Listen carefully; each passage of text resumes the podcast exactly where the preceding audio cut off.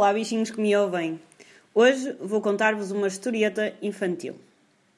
Pois imaginemos um mundo em que quem reina são os animais e quem é domesticado são os humanos. Neste mundo, os animais passam a reinar e os humanos submetem-se à sua vontade. Isto faz-vos lembrar alguma coisa? Pois é, a polémica da entrada de animais em espaços comerciais. Eu já estou a ver. O café embaixo da minha casa vai estar cheio de gatas e com o chato do cão do vizinho. Ou ainda com os milhares de iguanas que toda a gente, obviamente, tem em casa. O café aqui vai passar azul. Bem dizia o Bagão Félix. Pois, uh, só que não. O café não tem o dístico e o dono diz que não vai ter. E quer isto dizer? Então, e só isso. Os donos dos espaços optam por deixar entrar ou não os animais. E podem não admitir entrada a animais caso perturbem o funcionamento normal. E o ridículo?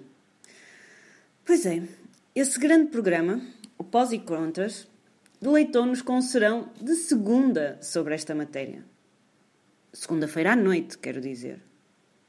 Minha gente, está na hora de viver a vida. Falem-me em falar, falar, falar e não fazer nada. Pois é. Bem, descansem. Os animais não passarão a ser os reis da nossa selva. Nem o frango vai comer as batatas de ninguém. Aliás, bem seria que deixássemos nós de avançar para os espaços naturais dos animais e pudéssemos reinventar formas de sociabilização com os animais que tivessem em conta a domesticação a que os fomos submetendo. Para vosso deleite, deixo-vos um trecho de um conto do Manuel António Pina que muito melhor explica esta subversão a que estamos a assistir. Numa terra muito distante, Deus nos livre que fosse aqui, o rei era o elefante, o primeiro-ministro o sagui. Não se podia ser gente ali. Ser homem era humilhante e ser mulher agravante. Vida de pessoa era vida de cão.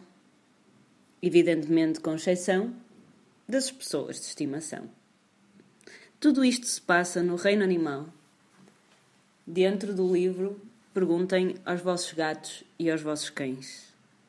E agora eu pergunto-vos: e não é que a montanha pariu um rato até logo!